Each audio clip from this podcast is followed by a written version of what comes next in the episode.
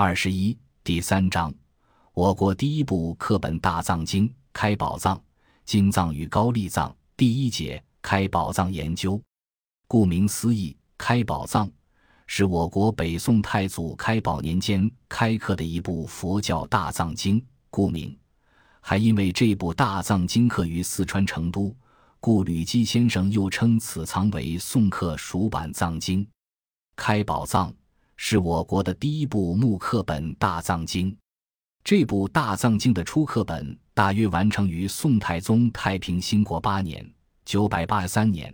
在初刻本完成后，经版于当年运到京城。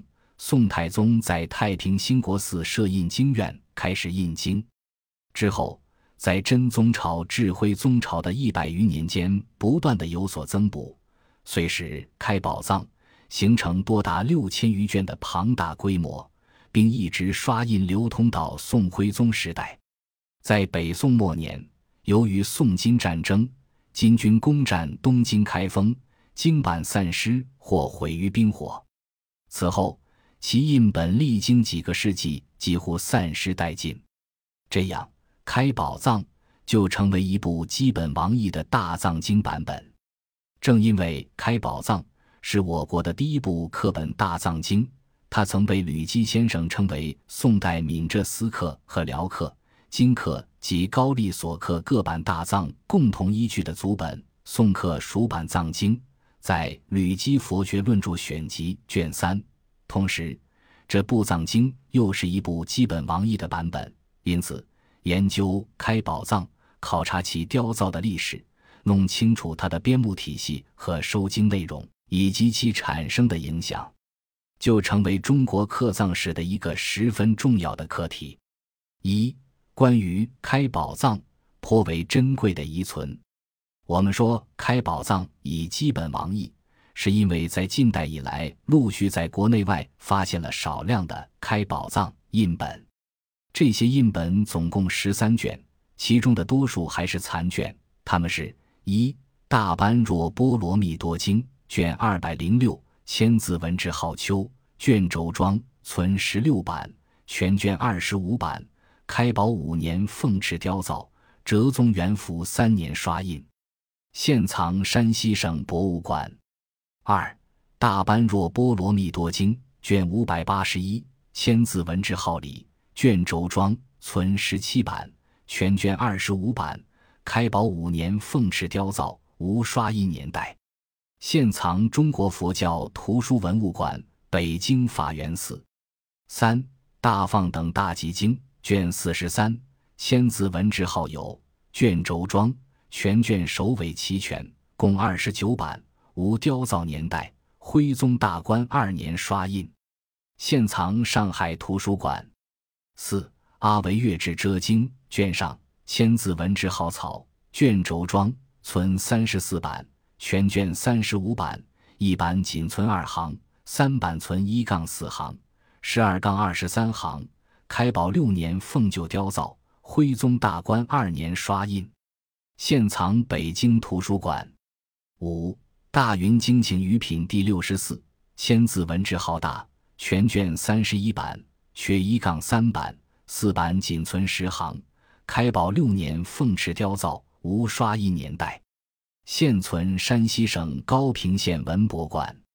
六中论卷二，千字文字浩宝。残破严重，只存最后几版。开宝七年奉敕雕造，徽宗大观二年刷印，现藏上海图书馆。七杂韩经卷三十，千字文性好胜，残卷。开宝七年雕造，现藏北京图书馆。八杂含经卷三十九，千字文字好川，仅存一杠四版。缺雕造年代和刷印年代，现藏北京图书馆。九佛本行集经卷十九，千字文字号令，首尾齐全，共二十二版。开宝七年奉敕雕造，无刷印年代，现藏广西省博物馆。以上为国内收藏。十大方广佛华严经卷一，据日僧提斯彻定。一八一四至一八九一年，传古今提拔。此卷藏日本京都大德寺，卷末有大宋开宝九年丙子岁凤翅雕造及太平兴国八年凤翅印之题记，其余情况不清。十一佛本行集经卷十九千字文字号令首尾齐全，共二十二版。开宝七年奉旧雕造，无刷印年代。现藏日本京都南禅寺。十二十宋律。卷四十六，千字文志好存，全卷四十六版，首尾完整。开宝七年凤翅雕造，徽宗大观二年刷印，现藏日本东京书道博物馆。十三，龙树菩萨劝诫王宋，千字文之好心。据日本西村兼文古今跋语，其存版及雕造年月不清。此外。在山西省高平县博物馆还保存有一卷《妙法莲华经》卷七，此卷经的卷末有大宋开宝四年凤就雕造的刻经题记，并有西宁辛亥岁次大藏经版于显圣寺圣寿禅院印造和黄宋大观二年建鸾等化缘印经的两则墨迹，但没有千字文之号。我们之所以没有把这卷经编号列人上述开宝藏存世印本的原因，也在于它没有千字文之号。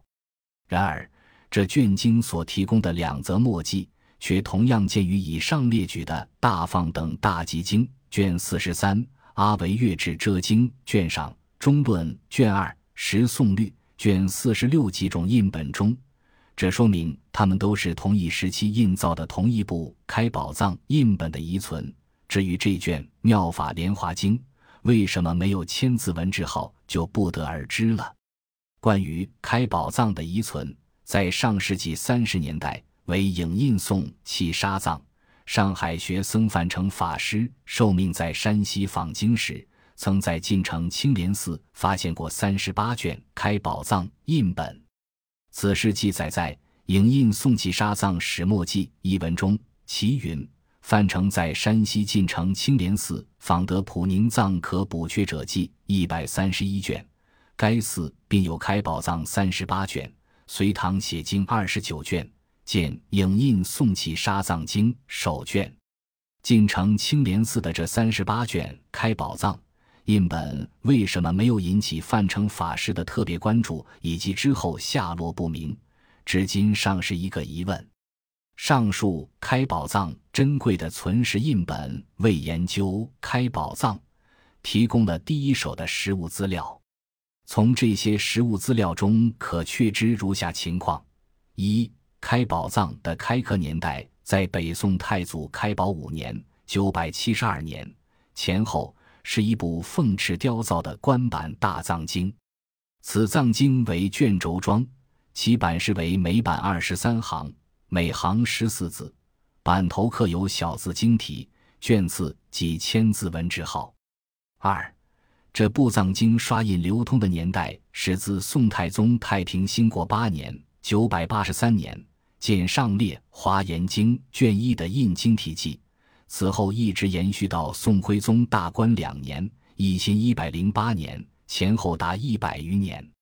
三，在以上所列十三种现存印本中，至少有六种加上无签字文之号的《妙法莲华经》卷七，都在卷末加盖有如下相同的两则墨迹：其一，西宁辛亥岁仲秋初十月。中书札子奉圣旨赐大藏经版于显圣寺圣寿禅院印造，提辖馆勾印经院士演范大师慧明等。其二，该文《诗经》妙善，或三成之会音，赞颂真权，超五趣之业果。然愿普穷法界，广集无边水陆，群生同登绝岸。时黄宋大观二年岁次成子十月日毕。庄主僧福资，管居养院僧福海，库头僧福深，供养主僧福柱，都化缘抱怨住持沙门见鸾。关于第二则墨迹，在《大般若波罗蜜多经》卷二百零六中略有不同。其云：盖闻《诗经》妙善，或三成之会音，护诵真权，超五趣之业果。然愿普穷法界，广集无边水陆，群生同登绝岸。十皇宋元符三年岁子庚辰八月日庆赞记。库头僧见制，供养僧见招，印经当讲僧法现，都化缘报愿助持僧见鸾。此两则墨迹的第一则记载了这样一件事：即宋神宗熙宁四年（一千零七十一年）开宝藏，经版以凤翅移送到显圣寺圣寿禅院，以供印造；而第二则墨迹则指出。